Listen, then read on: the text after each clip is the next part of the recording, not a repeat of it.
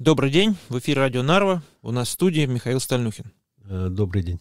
Выборы начались, кампания предвыборная началась. Началась, естественно, с разных сторон, активно, какими-то обещаниями. Но вопрос не в том, что они всегда происходят обещания. Выполнимые, невыполнимые, даже самые странные кому-то кажется. Но сейчас такая ситуация у нас складывается, такая обстановка, что здесь не столько в обещаниях, сколько в нагнетании психологической обстановки. Если кто-то выиграет, но только не мы, Эстония потеряет свою независимость, там, не знаю, там, хуже быть вообще не можем, не может, если что-то... Вот, вот этот процесс, на самом деле, это уже не предвыборная кампания, это уже что-то другое. Э, я постараюсь, как могу, э, рассказать. Естественно, это будет субъективное, то есть мое личное мнение. Вот. Э, и, знаете, в самые тяжелые времена э, не надо поддаваться. Как я вчера написал, соседние города от вас ждут, что вы будете плакать, рвать себе нервы и, и сердца. Не надо. Именно этого и добиваются. Давайте просто здраво оценим все то, что происходит, и подумаем, а может ли быть по-другому. Я согласен что, наверное, кому-то выгодна психологическая нестабильная обстановка в обществе, э, определенное сталкивание одной части населения с другой частью населения. Нет сталкивания. Нет такого? Нет сталкивания. Э, и, и дожили до того, что я не, не то, что имя назвать э, не могу и не хочу, а даже обстоятельства, при которых я поговорил. Но вот у меня был на этой неделе в Таллине разговор с простым человеком, чуть помоложе меня. Он эстонец. Начался разговор с того, мне к вам обращаться на вы или на ты ну, мы сверстники почти, я думаю, можно и на «ты». Вот. И после этого пошло, поехало, что это такое происходит. И я, говорит, про ваш танк в Нарве там даже слышать не слышал, а то, что один танк может угрожать безопасности, да еще Т-34 43-го э, или 44-го года изготовления. В общем, у людей до сих пор еще есть э, определенные э, сомнения. То есть еще мы не вступили в ту стадию, когда все единым строем идем кого-нибудь громить. И если посмотреть, э, я думаю, что это такая комплементарная социология и очень такие прилизанные исследования, но э, поддержка правительства уменьшается, хоть на процентик в месяц э, допадает. Вот э, количество довольных э, тем, как развиваются события, э, уменьшается.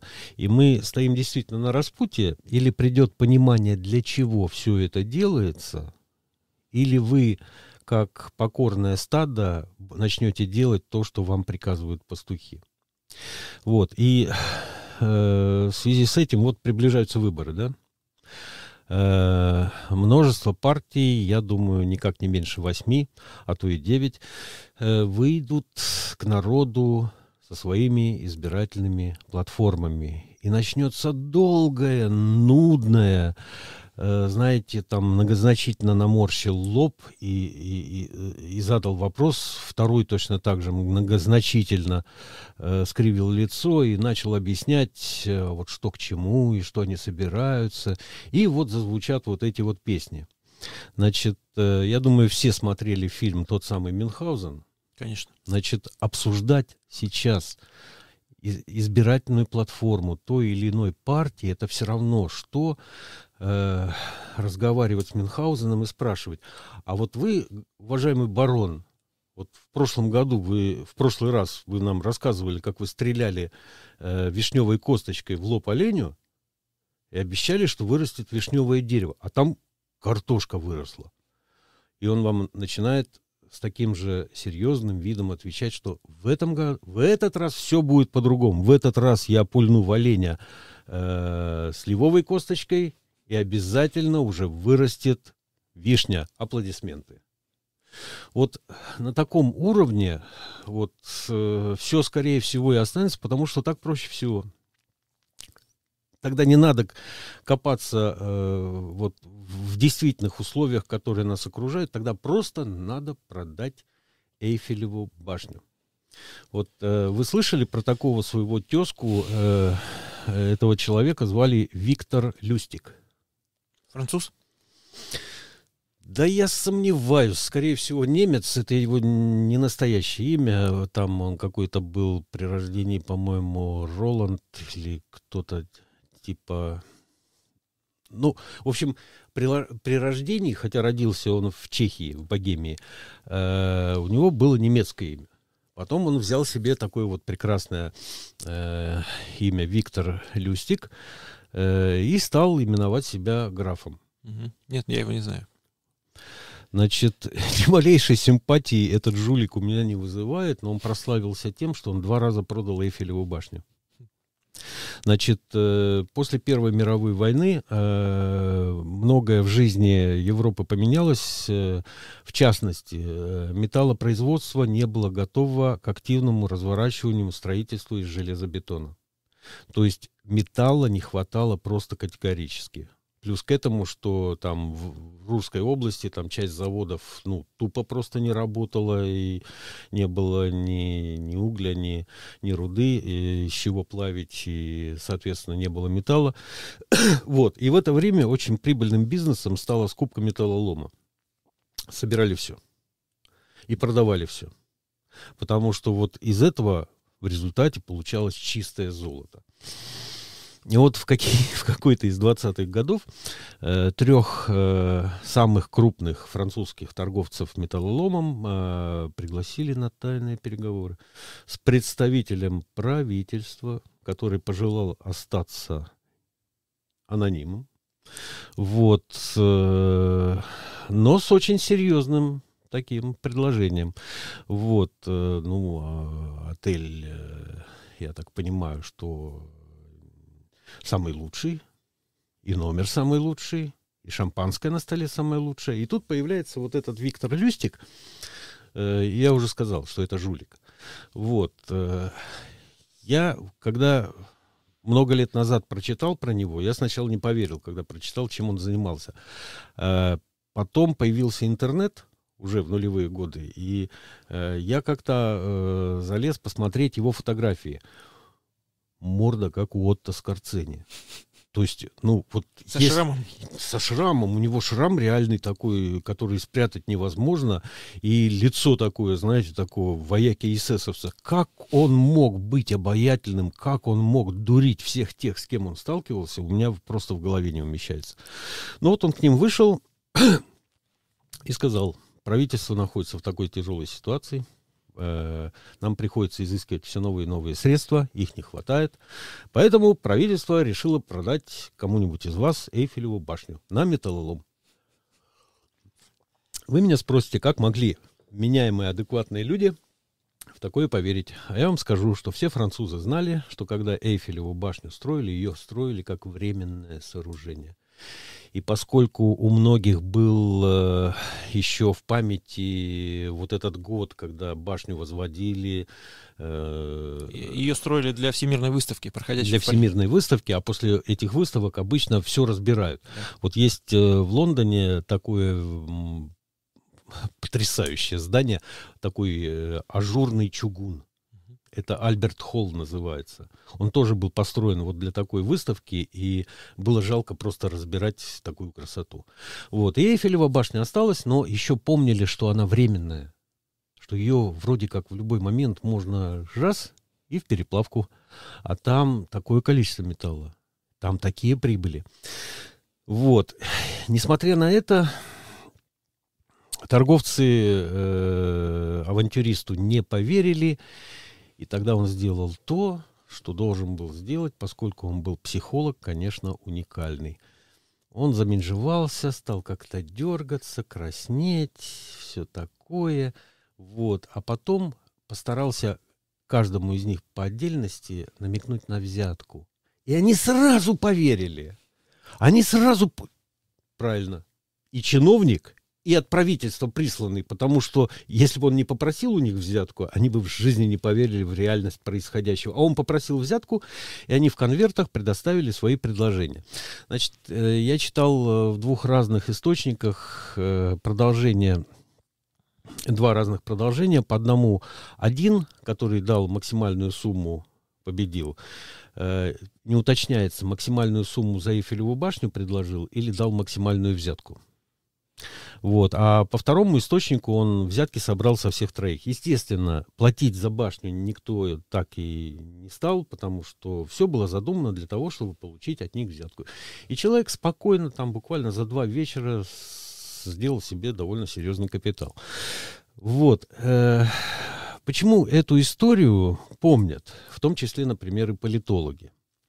Потому что посидев где-то на курорте, я думаю, где-нибудь на Ривьере, там еще где-нибудь, вот, Люстик вдруг понял, а что ничего не происходит. Его не ищут, о нем не пишут. И он понял простую вещь.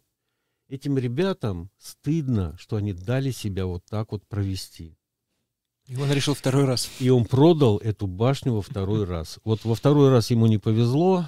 Э, во второй раз э, уже не такие богатые были люди более такие, видимо, прижимистые. Им э, было чего терять.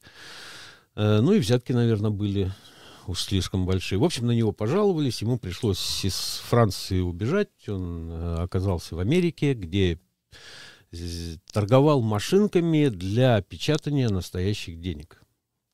То есть вот эти фильмы, которые иногда появляются, когда вот такие машинки продают, да, у них реальная основа машинки действительно выдавали настоящие деньги, но работали ровно до тех пор, пока люстик находился на расстоянии удара или полета пули. Как только он исчезал, машинки работать переставали. А он с деньгами исчезал. Да что там говорить, он Аль Капоне развел. Он развел его на 5 тысяч, причем сделал это таким образом, что после этого совершенно спокойно жил в Нью-Йорке, ничего не опасаясь. Никакой мести, ничего прочего. Вот, так вот, главная задача, ну, политологически, вот с точки зрения партийной политики на этих выборах у каждой партии такая. Как нам в двадцатый раз продать Эйфелеву башню? Потому что уже столько раз ее втюхивали, что не может же быть у людей понимания, что это уже не бизнес, это чистое разводилово. Ну, ну, Другой вопрос тут же возникает. А, а почему вообще складывается такая ситуация? И вы знаете, у меня по прошествии лет э, появилось э, вот свое видение, почему я вначале говорил про субъективность, потому что это моя точка зрения. Я, я, я так увидел эту ситуацию, глядя на нее изнутри и видя не только свою бывшую партию, но и э, рядом находящиеся. Вот когда происходят какие-то потрясения, общество нуждается в тех, кто поведет его дальше. Но общество не знает, какое направление верное. Тем более этого не знают такие э, политические неадекватные люди, которые хотят все эти процессы возглавить. Э, вот. И они все тащат в разные стороны. И появляются партии партии для того и нужны, чтобы объединять людей, э, придерживающихся э, как, какой-то единой идеологии, э, ну, поклоняющихся каким-то э, общим для них э, святыням. Вот. И все прекрасно первые, ну, по моей оценке, примерно 10 лет. Потому что когда вот эти оптимисты, вот эти, ну, в кавычках, так, скромнее это должно звучать, ну, революционеры, да, вот они вот собирают вот эти вот общности, они искренне уверены в том, что их взгляды верны, и только вот эта дорога правильна, и они пишут программу партии под свои взгляды. То есть они искренне и честно. В это время никто еще не жульничает. Их взгляды могут мне не нравиться. Но, но я готов э, лезть, э, лечь костьми за то, чтобы у них было право их высказывать. Это не нами сказано. И вот так вот возникают политические партии, и они вербуют себе сторонников, у них появляется какая-то более-менее постоянная э, группа поддержки. Ну, в эстонских э, реалиях это там э, от 30 до 100, там, 20 тысяч. Это уже гарантирует проход в парламент. И они начинают работать на, на этом поле. И первое время, если проанализировать э, то законодательство, которое появилось в 90-е годы, э, на него, конечно, наслоилась та русофобия, которая вот с начала 90-х, чемодан-вокзал в России, там Мартлар с метлой и все такое прочее. Но в целом вот видно, кто как, какого направления придерживается. Вот это вот Тогда они назывались умеренные, сейчас они социал-демократы, но сейчас они никакие не социал-демократы, они были социал-демократами, когда они были умеренными. И это тогда прослеживалось. Вот, э, реформисты, они тогда, в 90-е, действительно были реформистами. То, что они предлагали, это была э, часть реформы, это вот э, тот э, раздрай, который возник между Симом Калласом и Эдгаром Сависаром. Они оба были авторами программы «Имя», ise majandav Eesti, но потом разошлись. У них были разные взгляды на экономические процессы. Вот. А со временем начинает так получаться, что вот вы были все равны, вот вас было там 500 или 1000 человек, тогда, по-моему, 1000 надо было, чтобы основать партию. И вы все были сторонниками, вы все работали в одном направлении. У вас были идеалы, и вы ставили политические задачи. Прошло лет 10. Часть из тех, с кем вместе руководители партии начинали работу, они более скромные, они не лезут э, на партийные посты. Э, у них может быть свой бизнес, у них могут быть семейные обстоятельства, э, обстоятельства, связанные со здоровьем. Они перестают активно участвовать в работе партии.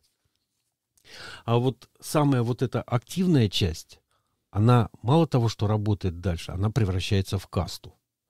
Для них уже становится э, важным не только осуществить свою программу, для них становится важным сохранить себя вот в этом качестве именно как руководителя, вождя. Всегда приятно быть вождем, да. Вот. Э, э, ну, замечательно. И тут получается, что уже жизнь поменялась. Она уже не соответствует вот тем вот э, вашим устремлениям, которые были 10 лет назад – вы не можете принципиально поменять направление. Вы потеряете вот эту поддержку, вы, вы растеряете свои золотые кадры, вы потеряете поддержку. Вам надо все время идти вот по этой колее. Постоянно. Вот. Э, и тогда э, появляется, ну как, ну мы же все люди, мы же все понимаем, мы же, ну, мы же не хотим плохого никому. Ну, да, ну давайте, если вам не нравится, сделаем вот так, по-другому. Чуть-чуть попробуем, чуть-чуть отойдем. Я вижу на протяжении лет, как происходит следующее. Э, на основании программы всегда пишется платформа. То есть ваша платформа должна соответствовать вашей партийной программе. По-другому быть не может. Но первое, что вы понимаете, что а вы единолично победить на выборах не сможете. То есть осуществить свою программу полностью вы не можете, потому что в Эстонии был один случай, когда одна партия набрала больше 50%. Вы помните, чем это кончилось? Она исчезла. Она исчезла. То есть объяснение здесь только одно. Ни у кого нет достаточно разума и деловых способностей, чтобы в конце просто не развалиться.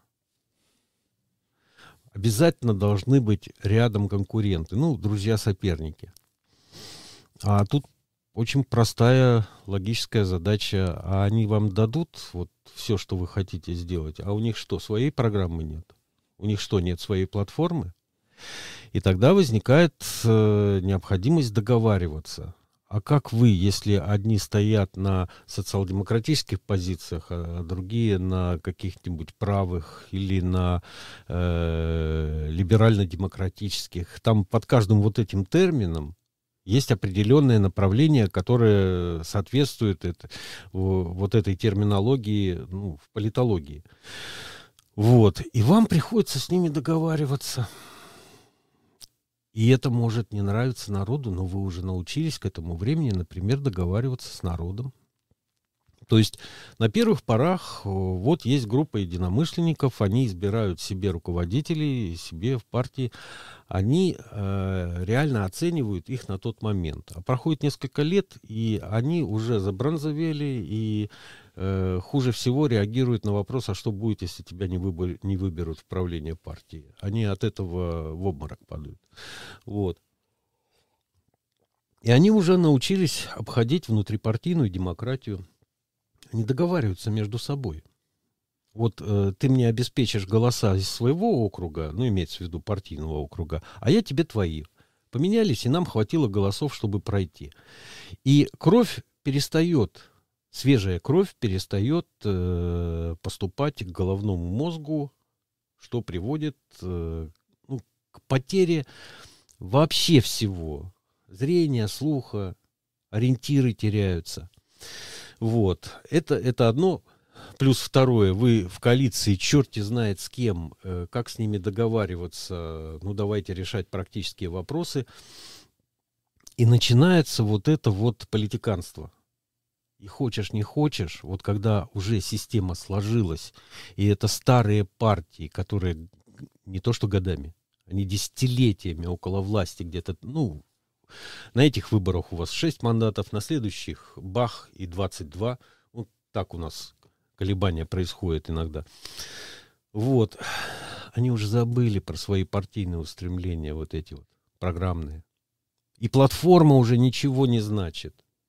То есть вы будете читать платформу, во-первых, э, возьмите программу, вы, вы э, уже найдете расхождение. Потому что прошедшая жизнь, те условия, которые, в, ко в которых мы живем, уже наложила свои, э, свои коррективы. Вы можете быть уверены, что эта платформа не осуществится никогда, потому что в коалиции будет две, три, не дай бог, может быть и четыре партии. Бог его знает, кто там с кем будет договариваться и, и что они решат. Вот. И третье финансовые возможности государства. Вот э, я был два года председателем финансовой комиссии. Это все происходило на моих глазах. Э, значит, я не финансист и не бизнесмен. Э, я просто, ну, могу руководить небольшим коллективом и создавать условия для работы, и э, этого вполне достаточно, да. Но я видел, как вдруг возникают какие-то проблемы, и надо срочно изыскивать средства. И тогда появляется закон, который называют, э, э, как же его, гроздевой закон, то есть это такой термин, который обозначает, что вот в один закон напихано их там штук 5-6, а то и 10. И одним законом меняется политика и в сфере утилизации мусора, и в сфере почтовых отправлений. И вот это вот все вместе, вместе, вместе, вместе. Для чего? Для того, чтобы получить дополнительно 80 миллионов евро в э, госбюджет, потому что их не хватает. Проходит несколько месяцев, приходят эти из Министерства финансов, говорят, извините нас, пожалуйста, и ножкой шаркают. Мы тут немножко пересчитали, получается, что вообще-то все нормально, вытянем. И этот закон летит куда-то к чертовой матери, куда-то на полку там уходит в ящик стола. То есть о нем предпочитают уже не вспоминать. Вот сколько раз такое бывало. То есть финансовые возможности государства в тот или иной момент тут же вносят коррективы э, в политику. И во внутреннюю, и во внешнюю. Э, ну, здесь много о чем э, можно было бы поговорить э, и приводить примеры, но вот это вот наша жизнь. И вот, вот к выборам, да, вот к этой вот платформе, то есть то, что скоро будут с умными лицами обсуждать по радио, по телевидению, это не имеет ни малейшего отношения. Вот э, партия реформистов. Э, вы не представляете, сколько она кровушки попила, находясь в оппозиции у всех остальных, требуя равновесия бюджета. То есть э, слава Эстонии э, состоит в том, что у нас э, в определенное время был, э, были самые маленькие взятые кредиты не то что в Европе. Мы в мире, по-моему, там были на первых местах вот по этому показателю. Потому что все придерживались строго финансовой дисциплины. Вот они пришли ко власти. Вот они создали кризисные условия. То есть э, промышленность вырубается, Э, каждую неделю прибавляется больше тысячи безработных, закрываются предприятия одно за другим, поступления падают, и в то же время принимаются огромные, непонятные людям совершенно программы э, для помощи то одному субъекту, то другому, то третьему, то четвертому. И остается за кадром, что те же самые реформисты, которые требовали равновесия бюджета, все это обеспечивают кредитами. То есть страна впадает все, в, во все большие долги. Э, я скажу сразу, что эта цифра называлась в ходе дебатов, поэтому, ну, в Регикогу, естественно, во время обсуждения бюджета, поэтому э, я за нее стопроцентно не поручусь, но речь идет о том, что э, наши обязательства уже превышают миллиард двести миллионов. Такого никогда не было это, грубо говоря, уже приближается к 10% э, от объема нашего бюджета. Нам далеко до Японии. А про Соединенные Штаты можно только мечтать. Ну, я так понимаю, если бы у нас было право печатать э, деньги евро, да, то мы бы, может, и Штаты бы переплюнули. Но у нас такой возможности нет. Надо самим зарабатывать. Сами мы уже зарабатывать не можем мы уже берем в долг у будущих поколений, то есть берем кредиты, за которые придется расплачиваться детям, внукам. Вот. Но я это к чему говорю?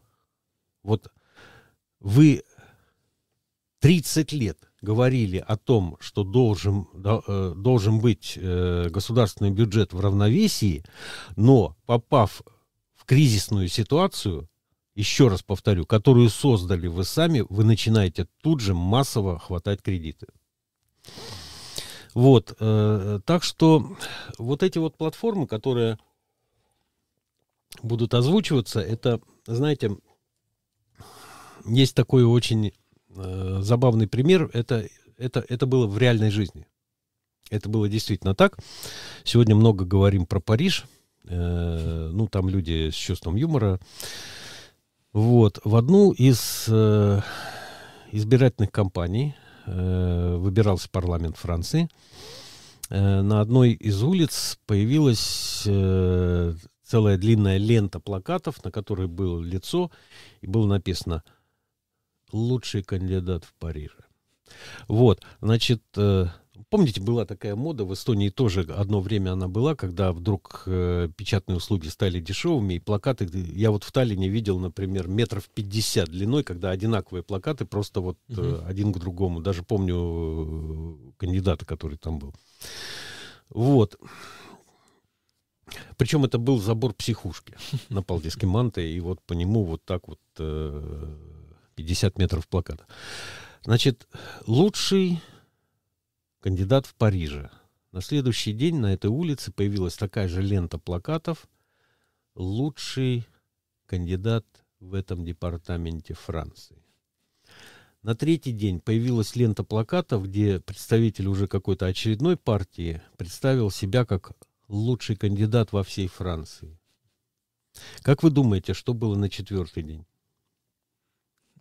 Ну, если следовать последовательно лучший кандидат Европы, наверное, что-то такое. Э, там было веселее. там появился плакат «Лучший кандидат на этой улице». Mm-hmm. То есть сейчас вот эти вот э, дебаты, споры, опять-таки в строгих костюмах, при галстуках, э, с суровыми, но благожелательными лицами, это выяснение, а кто лучший на этой улице. Там платформа вообще к этому имеет никакого отношения. Вот э, буквально на прошлой неделе был принят закон э, по детским пособиям. Вас не интересует вопрос, а почему он был принят вот именно за несколько недель до выборов? Ну и в чем же? Потому что люди, которые его принимали, э, они не уверены, что им придется вот это вот все осуществлять. Там же финансовые кое-какие там накручиваются э, обязательства, обязательства на, на бюджет. Вот сейчас уже пошли разговоры, кто-то перестал слушать пропаганду официальную, взял карандашик, посчитал и спросил, эй, ребята, а, а как вам вот этих вот выделенных средств хватит на те повышения зарплат учителям, которые вы декларировали? Вот вы говорили одно, а вот что-то вообще не получается никак. То есть сейчас уже избирательная кампания, как вы справедливо заметили, она началась уже задолго до того, как президент ее провозгласил. Э, сейчас важно застолбиться вот в этих вот темах, как-то показать, как мы заботимся о народе. То есть народ, у него такое свойство, он, ну, как маяк. Его то видно, то не видно, то видно, то не видно. Вот перед выборами видно. После выборов опять будет темнота. Вот, и, ну, поэтому вот о таких вещах, как платформа одной партии, другой партии, третьей, я знаю, что никто из них не победит. Я знаю, что в непредставимой какой-то э, комбинации они будут искать партнеров. И в зависимости вот с тем партнером, Взяли бы вот эти обещания своей платформы, а вот с тем партнером будем требовать вот этих. И вот так вот будет находиться компромисс, и если там будет три партии в этой коалиции, то не приведи Господь, это будет такой же ужас, как сейчас то, то что мы видим. Вот. Э, ну и в условиях такого кризиса в условиях такого бюджета, э, да еще и перед выборами, э, тут уже не до улыбок, я, я хочу... Э, вы сами подняли в начале mm-hmm. эту тему, я, я хочу пояснить, что сейчас э, пытается изобразить Кая Калас. Э, по-моему, у Альберта Ширера, это такой американский журналист, который Э, перед Второй мировой войной э, очень долго представлял какую-то крупную газету, по-моему, Вашингтон-Пост э, в Германии. И он прожил там очень-очень много лет. Он видел и Веймарскую республику, он видел и нацистскую Германию, и он написал э, книгу, сейчас э, боюсь ошибиться, кажется, «Взлет и крах э, Третьего Рейха. По-моему, как-то вот так вот это называю. Огромный том, там страниц 800. Человек очень пытливый, много с кем общавшийся. Э, есть даже такое, что он и с Гитлером беседовал. Ну, журналисты, они вообще ну, ищут всегда возможность для беседы с ну, влиятельными людьми той или иной территории. Да, ну у него там по-другому было. Он э, к нему подошел взять автограф на Майнкампф. Mm-hmm. Вот. И э, Адольф Алаизович заинтересовался, а кто это с таким явственным американским акцентом. Ну, у него же в друзьях много кто ходил. Генри Форд, Форд например. У нас мало кто знает, а этот человек э, был нацистами награжден самым э, высоким э, орденом, которым могли награждаться иностранцы. То есть за свои антисемитские взгляды антикоммунистические взгляды Генри Фон, Форд заслужил вот такое вот поощрение. И вот, э, по-моему, у Ширера это описывается, как э, Гитлер э, в 1932 году проводил свои предвыборные митинги.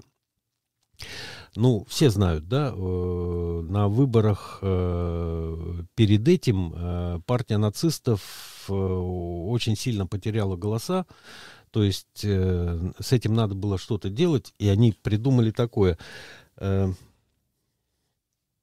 Во-первых, Гитлер прилетал в те места, где проводились митинги на самолете.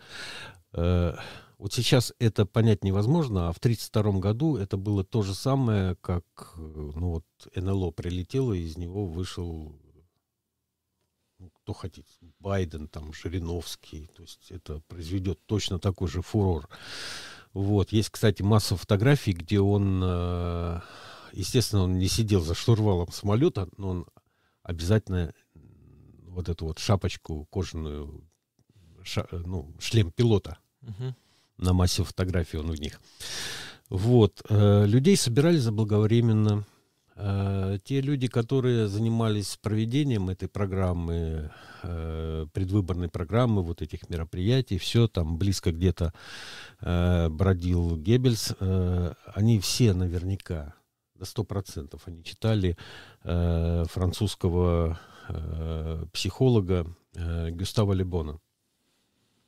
Потрясающая личность, человек, который э, в 80-е годы 19 э, века написал э, такую работу, которая называется «Психология масс», которая была настольной книгой, как утверждают э, у всех ведущих политиков Европы, ну, по крайней мере, в первой половине 20 века. Вот, и там очень четко прописано, э, как ведет себя масса. В некоторых переводах психология массы это называется, а в некоторых переводах психология толпы. Вот. И что надо делать, чтобы э, не просто ей соответствовать, а дать ей понять, что именно ты тот самый человек, которого они должны поддержать. И вот людей собирают за несколько часов до начала мероприятия. Звучит бравурная музыка, людей заставляют э, в одном ритме качаться. Э, помещение обязательно должно быть меньше того, сколько туда согнали людей. То есть они, им должно быть тесно и жарко. Почему жарко? Они потеют.